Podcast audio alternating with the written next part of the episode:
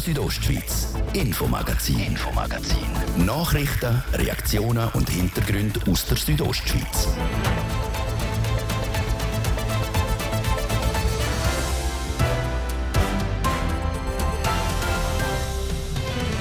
Die älteste Wölfin der Schweiz, die Wölfin vom Kalandarudel, ist tot. Die Bündner Wildhut hat sie diese Woche erleidet. Sondern wir müssen schauen, was äh, ist die Zukunft von dem Tier und dort war eigentlich der, der Entscheid klar gewesen, dass wir das Tier schiessen müssen. Wir haben mit dem Arno Burtscher vom Amt für Jagd und Fischerei auf ihr Leben zurückgeschaut. Und auch im Kanton Glarus beschäftigt der Wolf. Der Kanton will das Kerpferrudel regulieren, das nach dem Wolf aus dem Rudel Anfang August ein Kalb gerissen haben. Wölfe zu regulieren ist aus politischer Sicht aber eher schwierig, findet der zuständige Regierungsrat. Der Wolf ist schneller bei der Reproduktion als wir bei den Gesetzesänderungen. Wir erklären, wie es mit der Wolf in Glarus weitergeht. Das zwei von unseren heutigen Themen. Im Studio ist Jasmin Schneider. Schön sind ihr mit uns. Die vermutlich älteste Wölfin der Schweiz ist tot. Die F07, die Begründerin vom Kalandarudel, hat am Montag von der Wildhut in der Nähe von Halderstein müssen erleidet werden. Das, weil sie offenbar in einem schlechten körperlichen Zustand war, erklärt der Arno Burtscher vom Amt für Jagd und Fischerei im Interview mit der Adrian Kretli. Die Kalanderwölfin hat sich äh, in den letzten Tagen bei Halderstein am Tag gezeigt und zwar äh, ohne jegliche Scheuche vor einem Mensch und ja, der Eindruck von der Wildhut, der sich dann auch bestätigt hat, ist, dass sie stark abgemagert war, wo wahrscheinlich mit dem Verhalten dann auch zusammengehangen hat äh, und das hat uns dazu veranlasst, um den Abschuss äh, dann äh, tätigen. Ist das ein typisches Verhalten von einer Wölfin, wo vielleicht altersbedingt nicht mehr ganz so fit ist?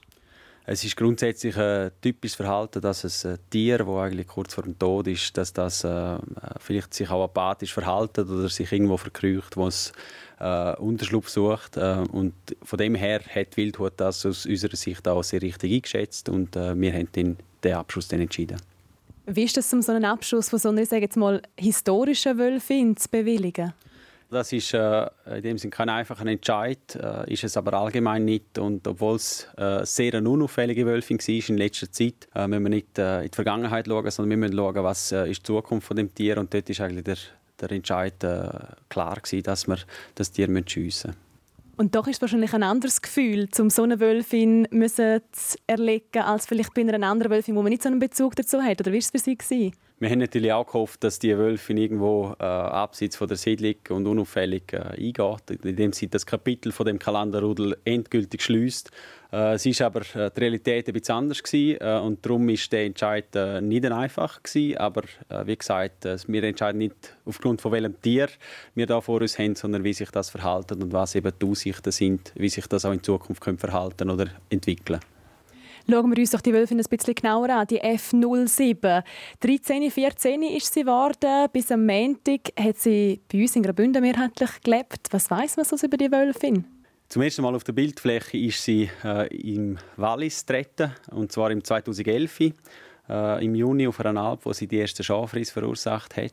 Äh, dort hat man festgestellt, dass es eine Wölfin ist, die aus der italienischen alpinen Population, äh, wo die meisten von unseren Wölfen herkommen, auch stammt. Äh, und sie ist dann aber schon äh, kurz darauf aber im Kalandergebiet festgestellt worden und hat sich eigentlich seither mit unterschiedlichen Partnern, kann man sagen, äh, in den letzten zehn Jahren mehr oder weniger hier im Kanton Graubünden und St. Gallen natürlich aufgehalten.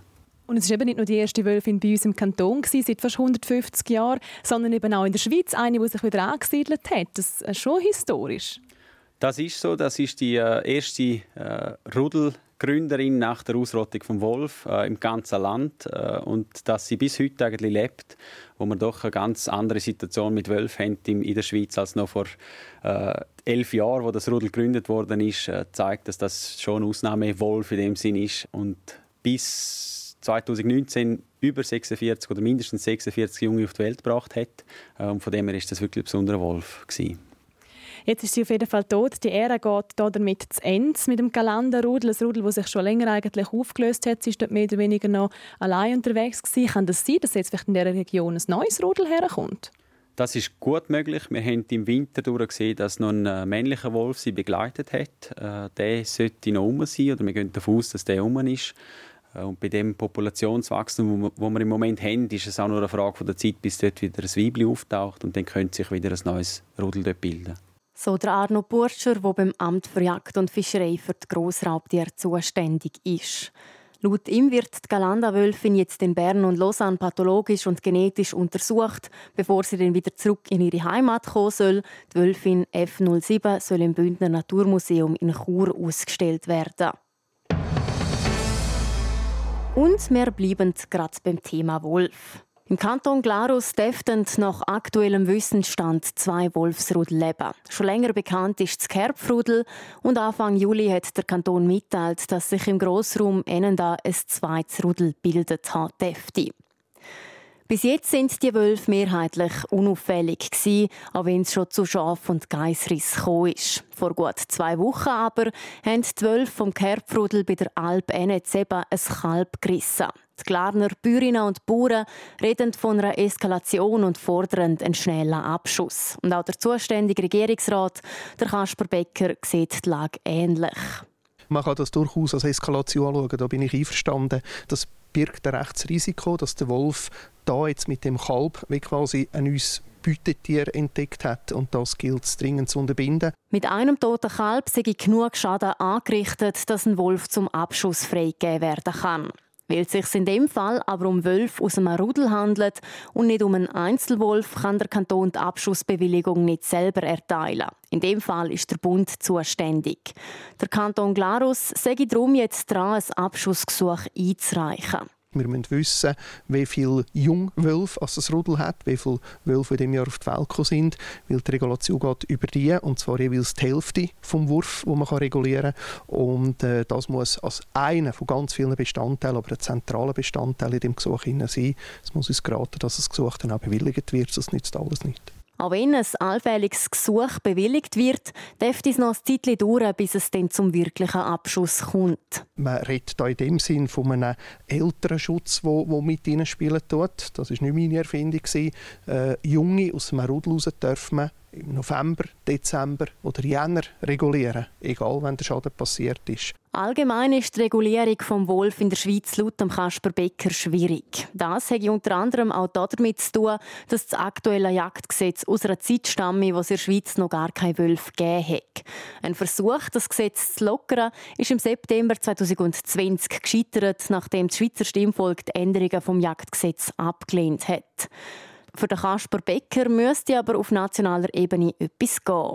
Ich frage mich dringend, immer nicht der Schutzstatus, immer der muss überdenken. Solange der über allem steht, ist es relativ schwierig, zum äh, stärker zu regulieren.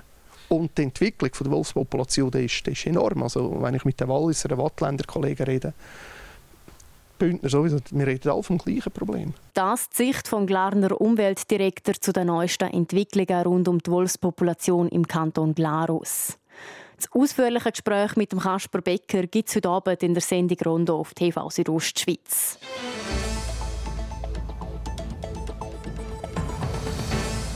Diese Woche ist für viele Kinder die Schule wieder losgegangen. Und für all diese Kinder braucht es auch Lehrpersonen. Die zu finden ist aber gar nicht so einfach. Wie ist also die aktuelle Situation im Kanton Graubünden? Der Immanuel Giger. Rund 2500 Lehrpersonen gibt es im Kanton Graubünden. Trotzdem ist immer wieder die Rede von einem Fachkräftemangel. Für den Schulstart das Jahr hätten zwar alle bis auf drei Stellen können besetzt werden, trotzdem wird es auch da immer schwieriger, zum genug Lehrerinnen und Lehrer zu finden, wie das Amt für Volksschule und Sport in einer schriftlichen Stellungnahme bestätigt. Das hat vor allem mit der Weitläufigkeit vom Kanton und den verschiedenen Sprachregionen zu tun. Die Meldung, dass fast alle Stellen im Kanton Graubünden können besetzt werden schaut Nora Kaiser kritisch an.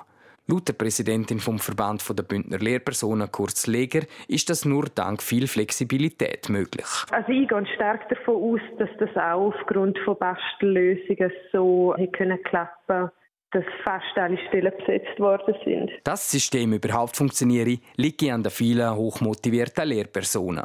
Das auf die Länge so zu lösen, werde schwierig. Und sie schätzt, dass sich die Problematik in den nächsten Jahren noch verschärft. Wenn man Stimmen hört, direkt aus den Schulhäusern, weiß man, dass es jetzt schon sehr schwierig ist, dass die Lage dort angespannt ist, dass viele in einem höheren Pensum arbeiten, als sie eigentlich möchten, dass gewisse Kollegen innen nicht das entsprechende Diplom haben und darum vom Team mehr unterstützt werden was das ganze Team wieder stärker belastet. Die Belastungen sind auch ein Grund, dass gewisse Lehrpersonen nach nur wenigen Jahren wieder aus dem Beruf aussteigen. Dazu kommt, dass sie in der Gesellschaft immer einen schlechteren Stand haben. Speziell in Graubünden, das sind schon Arbeitsbedingungen, die dürften verbessert werden, damit der Lehrberuf wieder attraktiver wird. Sprich, die Löhne, Altersentlastung etc. Das sehe ich in anderen Kantonen zum Teil besser geregelt, so Nora Kaiser. Aber es gibt auch Hoffnung. Die Pädagogische Hochschule Graubünden hat das Jahr einen Rekord an Anmeldungen. Rund 250 Personen haben sich für das Studium als Lehrperson angemeldet. Und Hoffnung gibt auch eine Studie vom Bundesamt für Statistik aus dem letzten Jahr. Laut der sollte der Lehrermangel bis 2031 kein Problem mehr sein.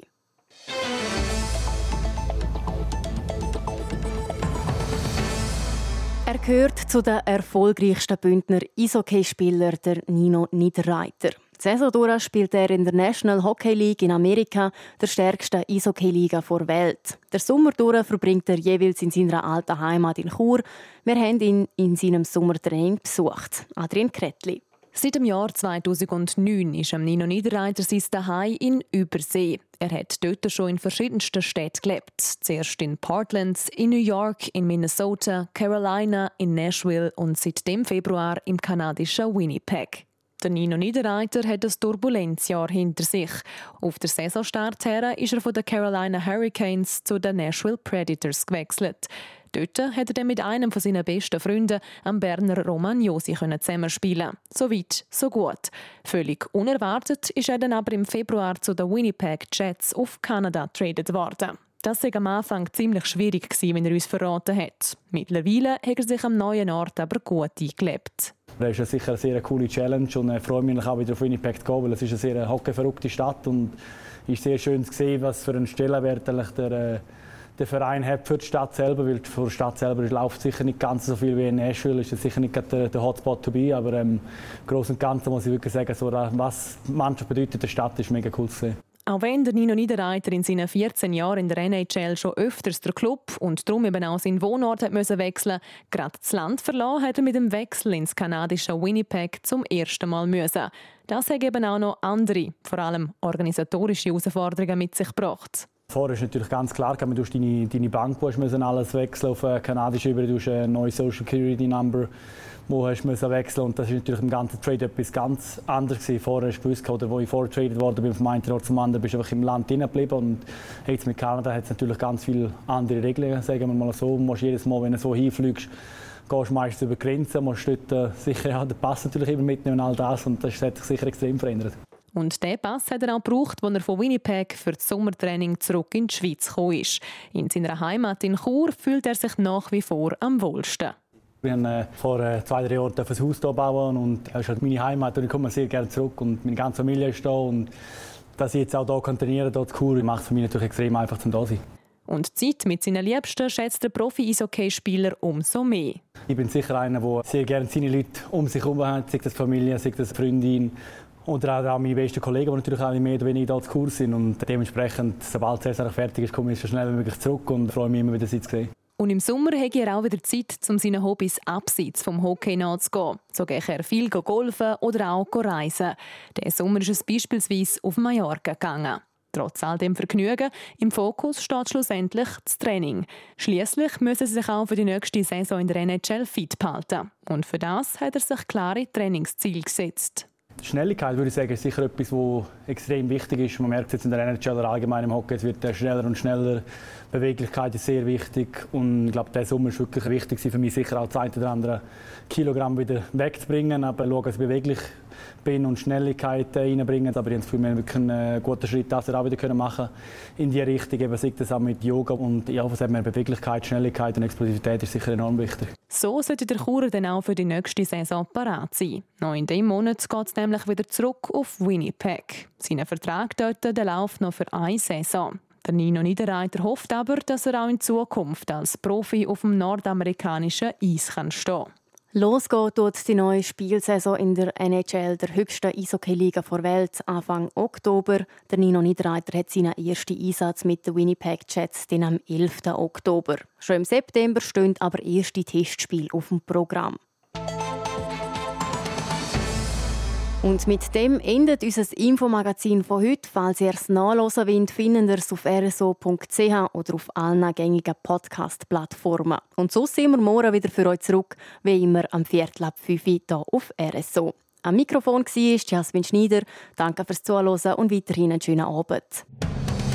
Radio Südostschweiz, Infomagazin, Infomagazin. Nachrichten, Reaktionen und Hintergründe aus der Südostschweiz.